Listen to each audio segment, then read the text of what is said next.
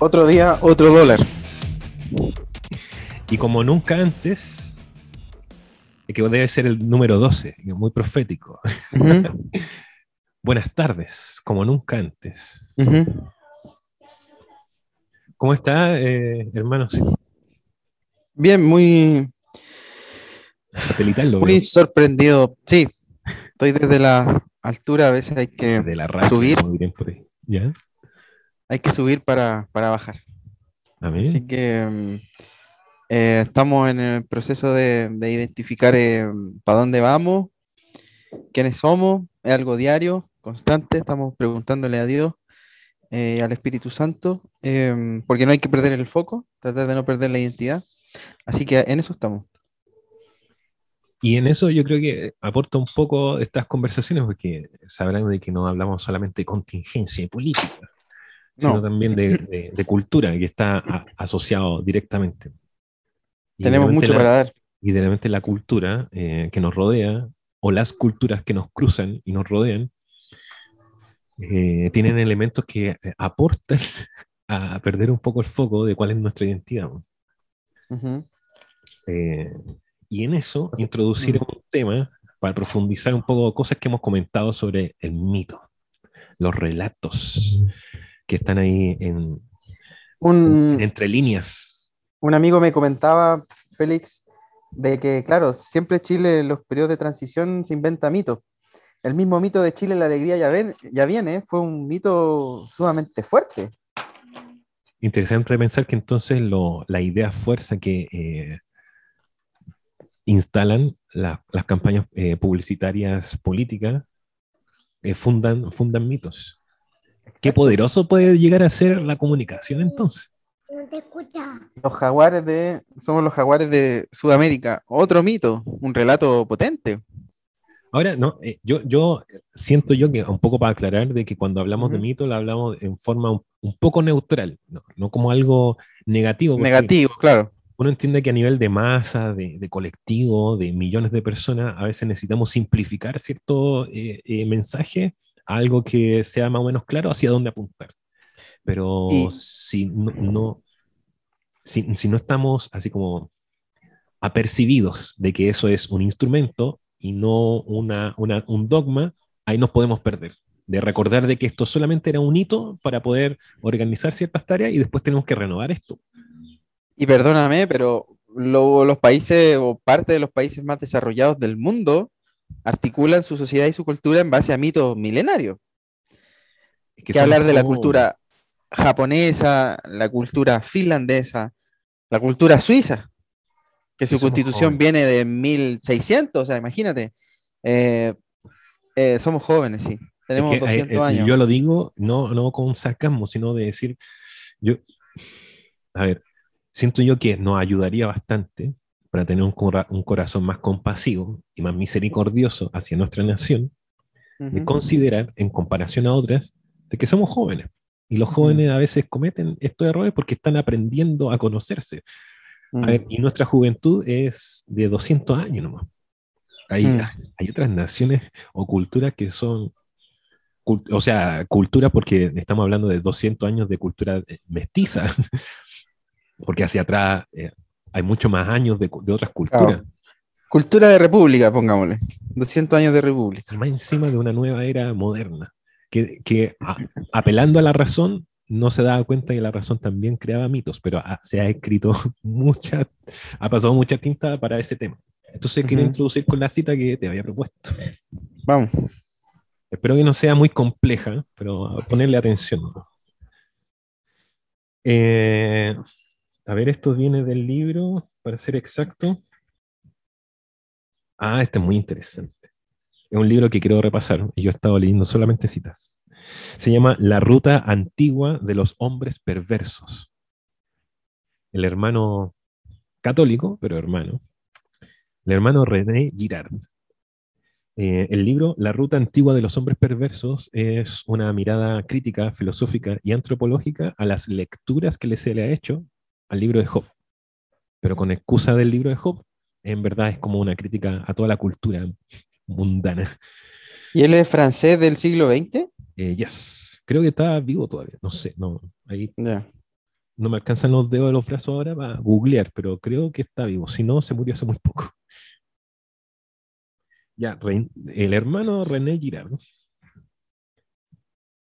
Eh, quiero adelantar, que quiero buscar el nombre exacto, siempre se me... aquí está.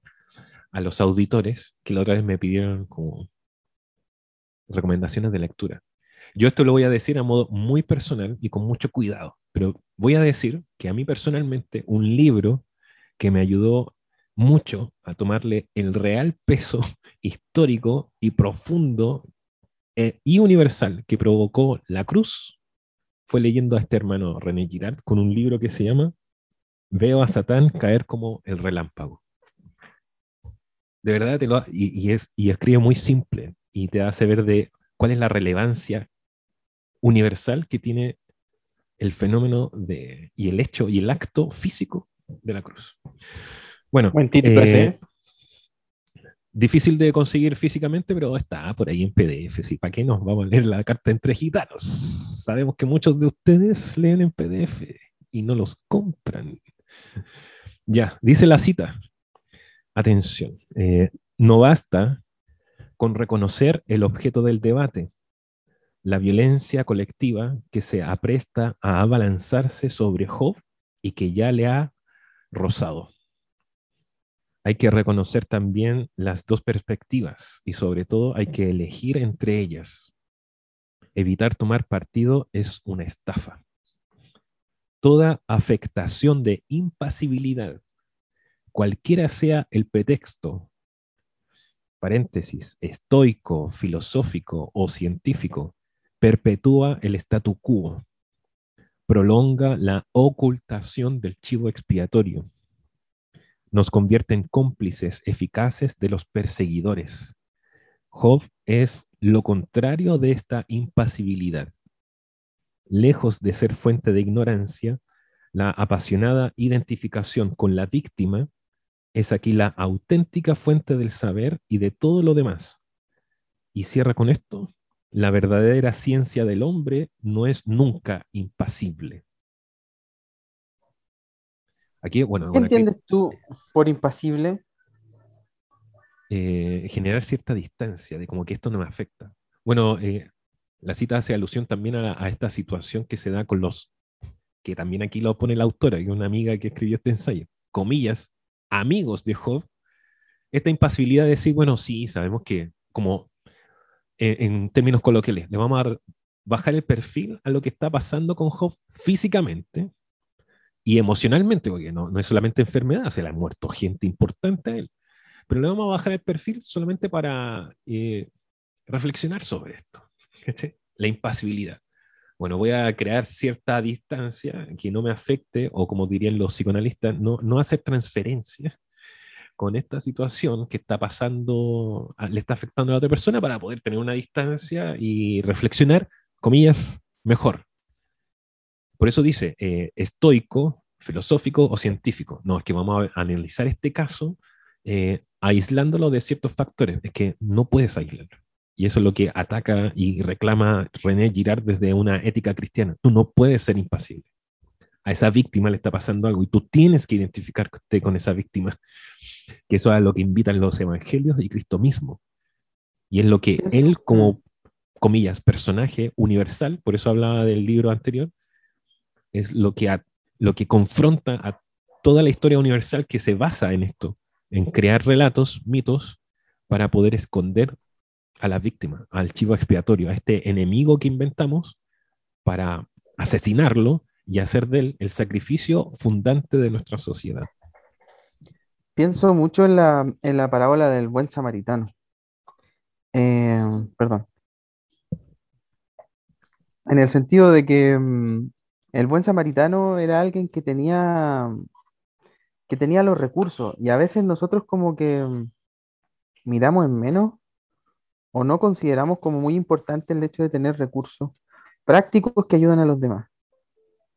Em, porque si bien es cierto, primero pasa un levita, me, corregí, pasa un levita al lado del, de esta persona asaltada en la parábola, luego pasa un sacerdote. Un fariseo y un levita. Fariseo, fariseo y un levita. Y luego pasa alguien sumamente normal, un samaritano, discriminado por, el pueblo judío de esa época, eh, pero era alguien que tenía la capacidad de ir a la, a la tienda del mesonero y decirle, mira, yo voy a un viaje, no puedo cancelarlo, pero ponlo a mi cuenta. Em, y yo veo ahí recursos. Obviamente en la parábola hace una referencia a recursos económicos, pero yo me refiero a otro tipo de recursos. Y, y cuando uno ve los amigos de Hobbes, yo veo que no tenían los recursos. No tenían los recursos para poder sanar eh, la herida, como el buen samaritano, al pagarle al buen mesonero. Y muchas veces nosotros no tenemos los recursos para em, acompañar en el dolor, acompañar en la reflexión eh, y acompañar en, el sentir. Em, creo que estamos al debe de, una relación con Dios en donde siempre estemos equipados. Em, y, nos dejamos equipar solamente por lo que nos viene el domingo, eh, generalmente. Eh, pero no estamos interesados en andar siempre equipados siempre con la palabra. Eh, Pablo dice, eh, procura eh, usar con precisión la palabra de verdad. Em, y, yo creo que nos falta ser preciso. Nos falta ser preciso y nos falta em, tener herramientas. Mm. Eso me hace pensar que en estas lecturas que llevo a cabo, Jacques Elul, me llevaron hasta leer sobre los anabaptistas. Y hay un autor que habla sobre el conflicto que presenta la cultura anabaptista, la religión o denominación, movimiento, como le llamen, movimiento, lo más justo, anabaptista, de que dice no, no hay como una teología explícita, como sistemática. Eh, entonces él hablaba sobre, no, me fui por la rama, sino que él habla de que existen eh, teologías explícitas y, e implícitas. Un ejemplo más, más claro para nuestros hermanos, porque creo que el 80% o 90% de los que nos escuchan son hermanos de fe. Y bueno, para los otros, eh, explicar de que una, cosa en un ejemplo bíblico es ir a la teología explícita y directa, como son la epístola, o la teología implícita que hay, por ejemplo, en el Evangelio. Hmm. Eh, nos referimos a de que Cristo nos escribió epístolas para hablar sobre doctrinas de largo, sino que las ejemplificó, las vivió, eh, hizo sentencia al respecto o puso ejemplos como en parábolas, pero no es como que él se haya sentado a teorizar sobre esto como pasó con la epístola, teorizar en el buen sentido de la palabra. Entonces, hago el nexo con algo que dijiste al principio y que lo estábamos comentando antes, eh, esto de las herramientas. Eh, siento yo que también es muy fuerte cuando uno dice, bueno, ¿Cuál es mi aporte y cuál es la herramienta que tengo, por ejemplo, en medio de mis, eh, labor, eh, mis actividades laborales o mis mm. estudios para algunos que no están escuchando, o de la carrera que voy a, elegir? Que, bueno, para nuestra sociedad el tema de la carrera u oficio igual es importante. Y algunas personas lo tienen súper claro y otras que no. No es, no es tan fácil. Entonces yo miro mi profesión, yo miro mi oficio y digo, bueno, eh, ¿Cuál es el mejor aporte que yo puedo hacer? Eh, ¿Tengo que generar contenidos o trabajos que hablen eh, eh, explícitamente sobre el Evangelio, haciendo como yo puedo hacer mejor mi aporte? Y ahí es donde siento yo de que la idea de, tener más herramientas es ir más allá, de, pensar de que no solamente se trata de hacer como un trabajo de excelencia, porque en verdad una persona que no, no tenga la confesión de fe cristiana también puede hacer un trabajo de excelencia, también se, puede ser una persona muy proba, puede ser una persona honesta, eh, pagar su impuesto, lo que sea. siempre que usted no crea que los impuestos son un robo, pero, pero que pague los impuestos, que sea un buen ciudadano, honesto, eh, probo. No, no, no, se necesita ser cristiano para ser probo. La voy a tirar esa frase ahí. Entonces uno se pregunta, entonces, ¿cómo puedo ser, eh, ser un buen discípulo dar un testimonio de quién es Cristo en mi vida dentro de todas las cosas que yo hago, todas, más allá del día domingo. Eh, o sin tener que pasar como, no sé, un tratado o evangelizar a otra persona, que está bien, pero uno no está resuelto en eso las 24 horas y los 7 días de la semana. Eh, ahora, la respuesta no es fácil. En verdad siento yo que la respuesta no se cierra nunca. Eh, es como un poco la pillería de esto. No se cierra nunca porque nos, para mantenernos atentos. Yo a veces no angustia y a veces no entusiasma. a veces son más las veces que nos angustia que nos entusiasma, pero, que, pero te mantiene atento. Bueno, ¿tiene sentido lo que estoy haciendo? Eh, ¿Es realmente un aporte?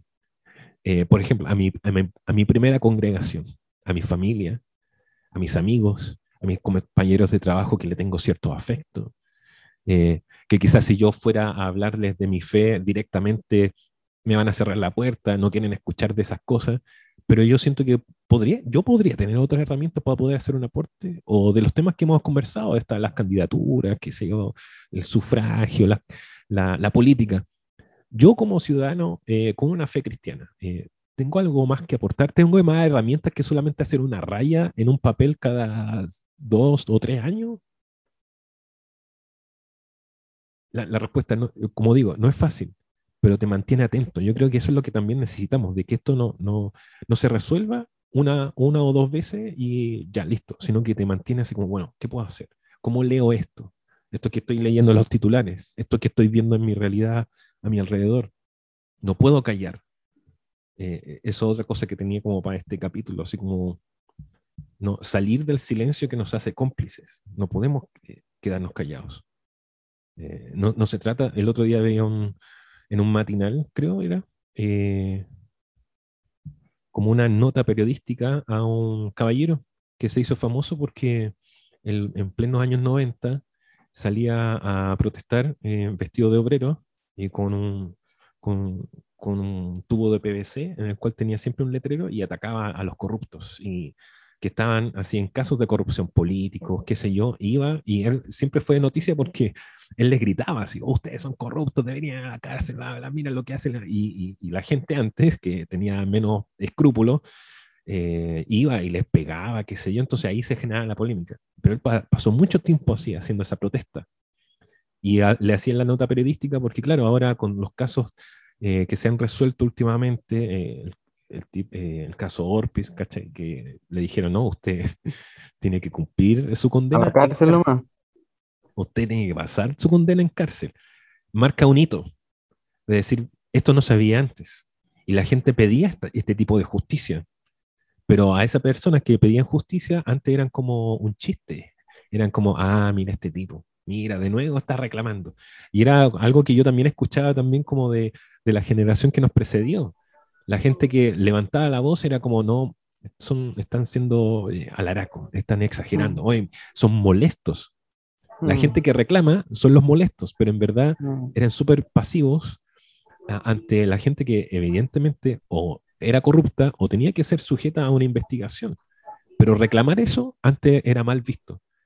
Cuando no, o sea, no puedo quedar impasible ante la justicia, ante la injusticia, no, no puedo ser impasible al menos si yo me, digo cristiano, no puedo quedarme callado.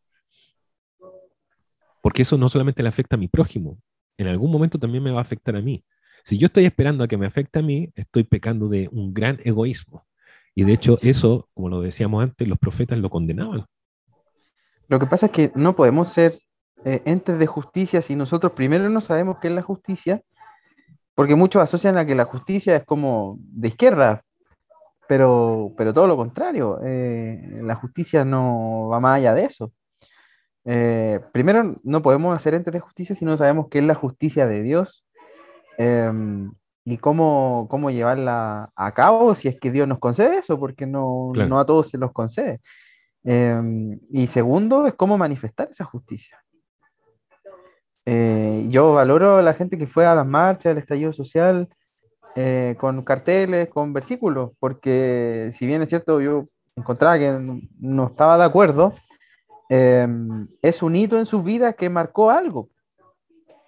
No tenían cómo expresarse y, escribieron un versículo porque consideraron que era algo pertinente y, me imagino que la, la, mayoría lo hizo con fe Em, y eso fue un hito en su identidad y seguramente esas mismas personas hoy en día están buscando otra forma de hacerlo. es como, eh, es, es también un poco, no, no, sé cuál es la palabra, pero un poco más elegante. Es una impostura eh, criticar per se a la persona que levanta un letrero con un versículo, por ejemplo. Porque uno diría, bueno, otros tienen otras plataformas para no llegar a este punto o para poder decir de que nosotros ya lo habíamos dicho antes o hicimos algo al respecto. ¿Qué hicimos antes desde las plataformas que sí teníamos? Radios, televisión, púlpitos, eh, grupos organizados. No sé, o sea, hay, hay, hay, hay, comunidades que no se ven solamente los días domingos. Hay otras instancias donde se, eh, más, más, pequeñas donde se reúnen. Ellos, ¿de, de qué discuten? Ellos, eh, ellos se preguntan sobre lo que sucede alrededor. Mm. Ellos, al menos quizás no lo publican hacia afuera, pero en las comunidades cerradas eh, logran eh, dar herramientas para poder eh, leer la, situación que, porque la persona va y se reúne, no sé, el día martes a las 7 de, la tarde. Está una, dos, tres horas ahí reunido y después se va. Pero esa persona que esté, apartó ese tiempo, esa persona va a volver a la realidad, por así decirlo. Tiene un trabajo, vecinos, televisión con noticias, le estoy dando herramientas para que uno pueda ver, eh, ¿está siendo justo lo que está pasando afuera? ¿Qué, mm. podemos hacer al respecto? ¿O nosotros estamos viviendo esa justicia? Porque la justicia no solamente como algo que se deba judicializar o llevar a un caso con abogado y demanda y cosas así, sino que la, justicia en cuanto a... Eh, si nosotros estamos siendo justos, rectos. Eh, a una postura del corazón, yo creo. Una postura de la mente, una postura de, diaria. Y, que implica, y como es diaria, implica siempre como un, cuestionamiento o estar a, atento y en guardia eh, y resistir a, las artimañas, como dice mm. Efesios, a las artimañas, que no son solamente eh, los pecados privados que podamos tener, sino artimañas como la, de los discursos de la sociedad, de la cultura que nos rodea, eh, de la de los relatos arbitrarios que hacen posturas políticas sobre la historia. Hay un poco de la cita que hablaba, así como no, no podemos eh, poner todo nuestro interés y no, todas nuestras fichas y toda nuestra fe en una postura política que en el fondo sabemos que es parcial y arbitraria en muchas cosas. Eh, y si tenemos a un candidato, y vuelvo con esto, que decimos que, por ejemplo, en la dictadura no se, no se encerraron a los opositores, no podía decir eso. O sea, yo podría estar, no sé, de acuerdo con que hay que reformar cosas, que la izquierda ha sido, no sé, un, un estorbo para cierto tipo de progreso, qué sé yo, no sé, ese, pero llegar a comulgar con ese tipo de ideas en las cuales yo tengo que encubrir de que hubieran víctimas, más allá de que si uno por eso la cita, desde esa impasibilidad, justifique de que, no sé, casi como justificar de que tenían que ser torturados, casi como que había que asesinarlos o exiliarlos, qué sé yo. Había que pagar un precio. No, a eso se refiere la cita de mm. nuestro hermano René Girard. O sea, uno sabe de que la historia es sucia y que pasan estas cosas, pero yo como cristiano no puedo comulgar y decirle amén a eso, sino decir, bueno, eso es parte de la corrupción de la humanidad pero no puedo justificarlo, no puedo crear una mm. impasividad, o sea, ser frío en cierta área de mi vida, de mi corazón, de mi intelecto, y decir, bueno, eh, lo vamos a justificar porque necesitamos esto para mm. eh, dar razón de estas otras cosas que se están haciendo. No, o sea, eh, es, que es, incómodo, pero es que la cristiandad es incómoda. La construcción del mito siempre va a requerir víctimas. Y y esta semana tuve la oportunidad de visitar una comunidad religiosa y dijeron una frase y la agarré y empecé a pensarla. Y quiero tirarla ahora. Eh, decía, em, no hay que enfocarse en la lámpara, sino en la luz. Y, y creo que, que, como cristianos nos hemos enfocado demasiado en la lámpara. Nos hemos, enfocado, eh, nos hemos enfocado demasiado, por ejemplo, en el culto y no en el Dios del culto nos hemos enfocado demasiado en, en la forma de entender eh, el país y no de buscar eh, no una forma, sino un sentir de Dios hacia el país. Como que de, de cajón sabemos o suponemos lo que quiere Dios para el país, por lo que nos dice un candidato, por lo que nos dice otro, pero nosotros no hemos buscado a Dios eh, de manera tal que Él nos pueda guiar y decir, ¿sabes qué? Yo quiero esto para el país, porque de frentón no creemos que Dios quiera algo para el país, porque la gran mayoría cree que la historia es una cuestión que va sola eh, y que Dios como que la echó a correr y va a llegar al final y mientras más llega al final, más peluda se va a poner la cosa. Mm. Eh, eh, entonces, no, no creemos que Dios tenga planes para el país más allá de las típicas frases de bendecir y de la prosperidad y de la economía y de las leyes, pero loco, te estoy preguntando acerca de la identidad del país en el cual Dios te puso. ¿Tiene identidad el país? Bueno, ahí introducimos, un, eh, o sea, dentro del mismo flujo de la conversación, otra, otra cosa que teníamos en carpeta ahí para meter aquí en la, en la pauta. Que eh, es una excusa para también hacer esta reflexión. Eh, no sé, se habla de la plurinacionalidad y a muchas personas de, nuestro, de nuestra hermandad le, le incomoda. Yo creo que también a otras personas que no tienen que ser necesariamente cristianas también les podría incomodar. es, es, un tema, bueno, es un tema constitucional, de hecho, eh, merece una reflexión profunda, pero eh, nos introduce una idea respecto a, esta forma que nosotros nos, acercamos a la realidad desde nuestra fe, en, el concepto de nacionalidad o identidad. Porque uno dice, claro, eh, lo mejor para Chile. Cuando estoy hablando de eso es porque se supone, tengo una idea formada sobre qué es Chile. ¿Cuál es su, ¿Qué, conforma a la nación chilena? A ver, ¿cuánto calza Chile? Ah, 42. Entonces lo mejor para Chile es que le compré una zapatilla 42, porque sabemos cuánto calza. Pero tú sabes de qué se compone Chile y su nacionalidad. Eh, o su identidad. ¿Cuál es la? Ya, entonces, si tú sabes qué es lo mejor para Chile, eh, aterrizadamente, no estamos hablando en términos absolutos y generales, así como, no sé, Cristo o la, la bendición y la prosperidad. Sí, pero pero aterricémoslo en, términos de, ideas, de programas. A ver, hermanito, deme un segundo. ¿Qué significa Chile para Cristo? Dígame, una frase de los 90, de los 80 muy popular, y en los 2000 ya está hoy en día. Chile para Cristo, ya, pero ¿qué, qué significa eso? ¿Usted sabe qué es Chile? Es que es el tema. ¿Qué es Chile? ¿Qué lo, lo identifica? ¿Qué es lo propio de Chile? Eh, eh, pero cuando uno va a estudiar a la gente que se ha sentado a reflexionar sobre, claro, ¿qué es la nación chilena? O cuando tenemos que reflexionarlo en, pro de la constitución, porque las constituciones son, como así, así decirlo? Es como la libreta familiar de, de, una nación, porque ahí está eh, quiénes son los que están adentro, cuáles son los deberes que se necesitan entre sí, qué sé yo, eh, derechos y deberes o cuando uno eh, entiende quizás de que la constitución es una carta que da ciertos eh, límites normativos para cierta época, porque entendemos que después quizás se va a reformar o cambiar, bueno, es porque tenemos una idea de nación, un proyecto país, como dicen por ahí, o que sentimos de que aquí en Chile, en este territorio delimitado soberano, eh, tenemos una idea de lo que es el bien común. Son principios básicos y comunes ah, en la reflexión política. Pero cuando hablamos de lo mejor para una nación, o cuando a estas personas les espanta la idea de la plurinacionalidad, es que se han sentado a pensar, ni siquiera a reflexionar y a mirar. No, no hay que, yo siento que no hay que ser intelectual para esto, eh, lo puede hacer cualquier persona. Eh, cuando nos sentamos a mirar el país, mirar espiritualmente, mirar con el alma y el corazón y las emociones, con el intelecto y las ideas y las herramientas que tenemos, cuando lo miramos de frente, sin, sin los lentes así de, la, de, la, de, ciertas miradas superficiales, ni siquiera voy a decir ideológicas, sino que superficiales. Nos cuestionamos qué es la nación que tenemos al frente. ¿Sabemos de qué se trata eso? ¿Entendemos de que la idea de nación implica un origen común?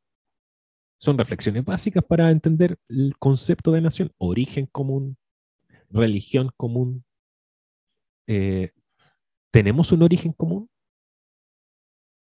que es, a es materia de historia de básica y de enseñanza secundaria o media esta reflexión. ¿Tenemos una origen común? primero, sí, a grandes rasgos, no. Tenemos tres mínimo. Eh, que está los pueblos originarios, está la española y la mestiza. Pero si indagamos un poco más en la historia que está ahí, en los libros básicos de historia de Chile, tenemos también una cuarta beta, que son las otras colonias, aparte de las que otras que llegaron, que en su momento fueron las yugoslavas, las chinas incluso, alemanes, era una colonia muy fuerte eh, hacia el sur de Chile. Entonces, origen mm. común, porque uno tiene, a ver, y si hablamos de fe y de cosmovisión, no tenían una cosmovisión en común. Mm.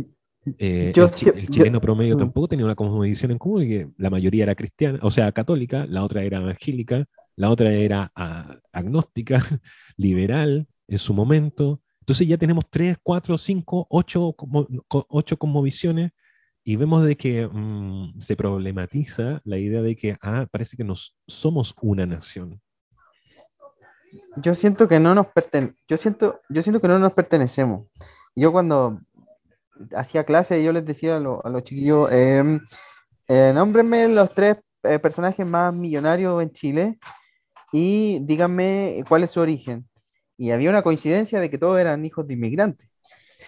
Eh, y yo decía, no debería haber un, un, mapuche o alguien mestizo, eh, eh, o por último, hijo de, de, españoles, como en el ranking de los más millonarios de Chile. Decía, no, pues, o, sea, sí, o sea, sí, pues si estamos desde antes acá, pero siempre hemos sentido que la tierra no nos ha pertenecido, siempre hemos sentido que no, no, no, no sabemos qué hacemos acá, ni por qué estamos acá, pero creo que los inmigrantes la han tenido mucho más clara y se han aprovechado de eso y lo han aprovechado muy bien y hoy día tenéis los más millonarios son eh, alemanes, croatas y, hijos de italianos.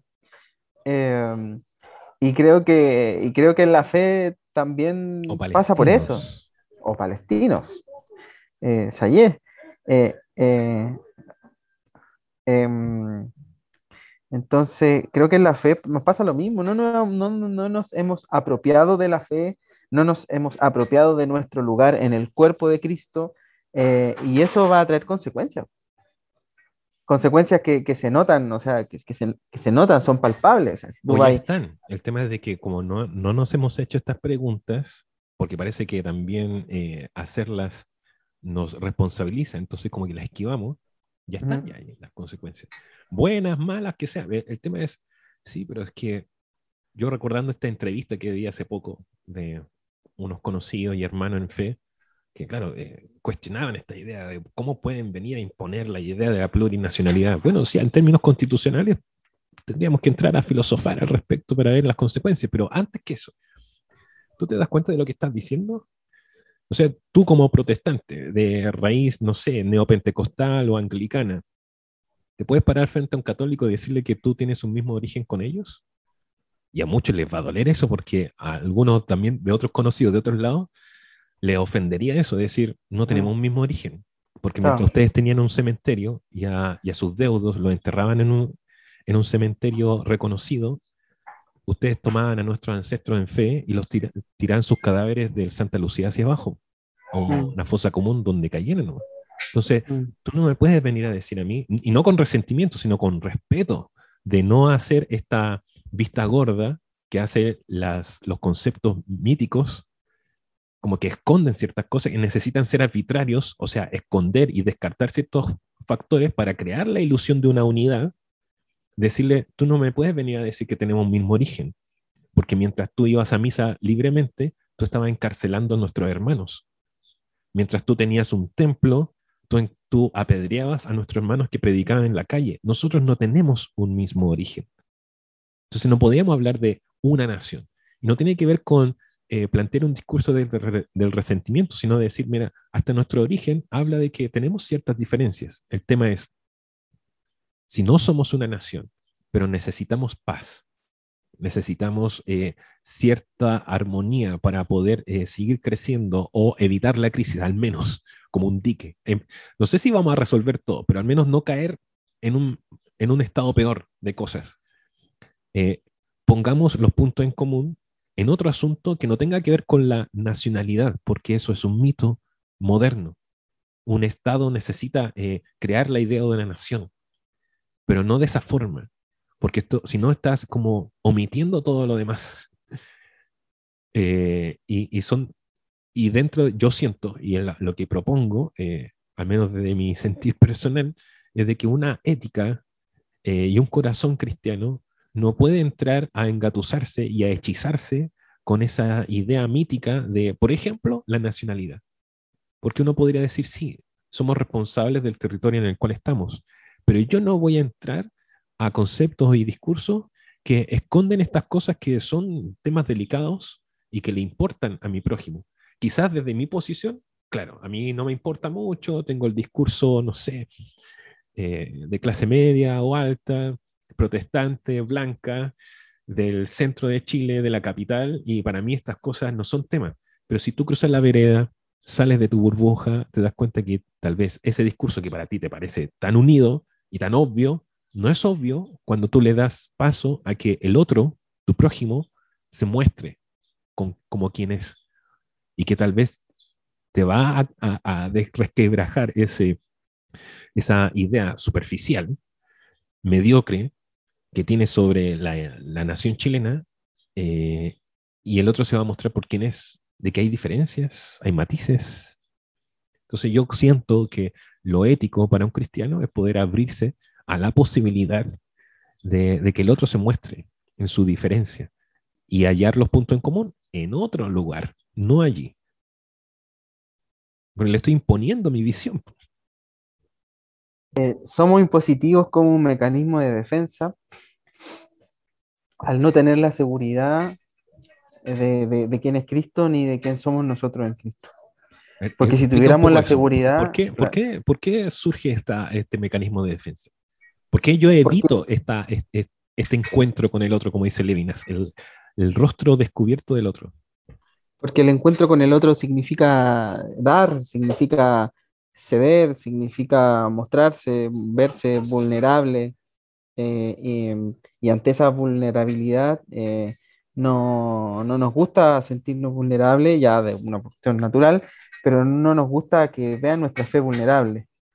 Em, eh, por eso siempre nos mostramos superiores, mejores, em, porque vamos al cielo, pero vamos no nos gusta decir que vamos al cielo porque somos pecadores y porque seguimos pecando nos gusta decir que vamos al cielo porque Dios nos escogió, eh, pero, pero, pero nos cuesta reconocer en el otro eh, a un par, a alguien tan pecador y tan necesitado de la gracia y misericordia como nosotros. Nos cuesta.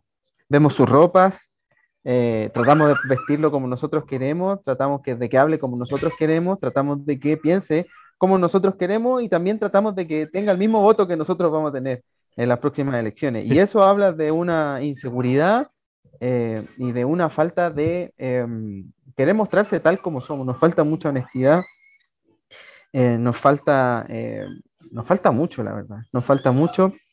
Y creo que este remesón político nos ha ayudado a mostrarnos tal cual somos, sin miedo a perder nuestra identidad en Cristo, sino al contrario, ganar. Yo estoy seguro que Cristo no quiere robots, no quiere bots, eh, no, quiere, no quiere un ejército eh, de iguales, sino que, mm. sino que quiere un, identidades distintas. Quiere, quiere, a gente adulta conversando, quiere a niños jugando. Esa diferencia. Porque estaba pensando yo ahora, no, no se trata de absolutos, de decir, bueno, entonces, ¿cuál es la ideología, por ejemplo, de lo que venimos conversando antes? ¿Cuál es la ideología o la posición política más correcta, la que está más cerca del corazón cristiano? Bueno, gracias Señor por tu misericordia de que eso no existe, porque si no estaríamos eh, elevando a una posición de ídolo a esa ideología. Yo siento en el fondo que no existe. Eh, y que lo hace complejo, evidentemente, pero entonces ¿Cómo? Eh, entonces la persona que está militando allá tendría que salirse porque dentro de la 70% de cosas que podría encontrar buenas o éticamente cristianas eh, o que puedan comulgar con el cristianismo, el 30% está incorrecto. Eh, no, pero es que, bueno, usted véalo con el Señor, pero yo siento que no existe en eso absoluto y que eso también es el desafío de, de cómo yo convivo con esa diferencia. el otro día hablaba con un hermano, yo le preguntaba sobre su militancia, oye, pero ¿cómo puede aceptar esta parte? Porque siento yo que tampoco lo podría aceptar. Y él me decía, sí, no, no me gusta esa parte de, de del partido político en el cual estoy, pero sí también estoy en, en, favor de esta otra parte. Es que en realidad, bueno, y va a ser un tema quizás para más adelante, la militancia de un cristiano. No se trata de absoluto, pero sí saber de que si yo estoy ahí es por un propósito y es para poder tratar de, de, generar un contrapeso hacia esto que yo encuentro más justo. Pero es que no, van no, va, no, va a haber algo absoluto, monolítico, así, incólume, que no tiene fisuras. Hay que decirle, bueno, Danielito, si usted es profeta, le voy a llevar a un lugar que incómodo, a la corte del rey de Babilonia, donde va a haber mucha eh, orgía, donde va a haber muchos dioses, donde va a haber mucha comida para contaminarlo, pero tenga la seguridad de que yo lo envié y lo envié y la evidencia de que yo lo envié es que usted va a ser 10 veces mejor, porque no solo no se va a contaminar, sino que usted lo va a contaminar a ellos. La pregunta es, ¿tienes la capacidad tú en tu partido político de contaminarlos a ellos? ¿Tú solo contra el mundo? ¿Tú solo contra 100 años de un partido político o, o 50 años de un partido político? ¿Tú solo contra un líder que habla verdad, pero también habla mentira? Hay que tenerlo muy claro o de que tú tienes un, mandato, o sea, eh, ahí, ahí también haría un poco, un poco más aguda la cosa del llamado con lo que le pasa a Ezequiel. Eh, es que Dios mismo te diga, es muy probable que tú no los, como, como la palabra que utilizaste tú, es muy probable que tú no tengas la capacidad de contaminarlos. Pero el problema no eres tú. El problema son los otros. Como, cuando llama Ezequiel. Tú simplemente eh, cumple con eh, comunicar lo que yo te doy. Lo que pase de ahí en adelante, ese es problema de mí con esas personas. Pero tú cúmplelo. Tú hazlo en fe, hazlo con un corazón confiado. Eh, porque también a veces siento que eh, hay que cuidar también el corazón y por eso es mantener, yo creo, uno de los mensajes de, esta conversación, como mantener esa alerta siempre. De, de que no ambiciones, de que las cosas tienen así con mayúscula, en negrita y fosforescente. Tienen que cambiar. Es que cuando yo ambiciono tanto forzar las cosas, de verdad que se cometen errores, sí o sí. Entonces ahí también me pasa, eh, recordando esto de que dice el hermano, es que quiero citarlo de nuevo el libro por si a alguien le interesa, la ruta antigua de los hombres perversos, eh, ¿por, qué me cuesta abrirme a esa realidad diferente o con matices del otro? Eh, siento que es como lo que le pasa a los, comillas, amigos de Job. Eh, ¿Por qué era tan difícil abrirse a las inquietudes que significaba la situación de Job? Es que lo que pasa es que si yo me abro a la situación de, mi otro, esa persona diferente, que es Job, eh, yo vería eh, remecidas, zarandeadas, en esa palabra de, de los evangelios, mi propia fe, si yo me pongo en la misma posición o empatizo con Job. Entonces, mi mecanismo eh, de mi mediocridad y frialdad carnal está programada para que yo cuando detecto, incluso intuitivamente, ni siquiera lo medito, esto ya está en mis genes, cuando yo presiento esa, esa, esa inquietud y duda en el aire, no, me alejo. Entonces yo inmediatamente me pongo en el, papel del que juzga, del que ya tiene todo resuelto, porque hay muchos discursos del libro de Job que es como que tienen toda la situación resuelta. Y yo tengo que empezar a palabrearle, como dicen en, en coloquial chileno, le tengo que palabrear al otro porque Incluso ni siquiera sé si voy a resolucionarle la situación a la otra persona con lo que le estoy diciendo, pero necesito rellenar el vacío porque no quiero, no quiero que la situación del otro, como a él lo, lo, problematiza, lo angustia, lo, llena de inseguridades, eso me pase a mí. Pero el llamado es que, que te tiene que pasar, porque la respuesta no la tienes tú. La respuesta tampoco la tiene el otro, evidentemente. Es que yo con él tengo que al menos acompañar como el samaritano con lo que tengo y que si hay alguna respuesta que necesitamos un consuelo ya sobrenatural, eh, busquémoslo juntos. Pero lo que pasa es que ah. adquiero esa posición de lejanía, porque abrirme al otro implica cuestionarme a mí mismo. Sí, sí. Quizás para, para ir cerrando, em, yo estoy convencido de que hay muchos hops que hoy día tienen la carne quizás con lepra, que han perdido cosas valiosas y que para el mundo son un despojo, pero que Dios los va a levantar em, y, siento que hay que acompañarlo ahora, tenemos que acompañarnos. Em, que sea a los que estamos en desgracia, porque yo siento que en un tiempo más se van a levantar eh, los hops con recompensa. Y vamos a haber entendido que estaban en un proceso, eh, vamos a haber entendido que era parte del plan de Dios. Em, y vamos a haber entendido de que en su misericordia Dios es el Señor de los tiempos y de los propósitos. No nosotros.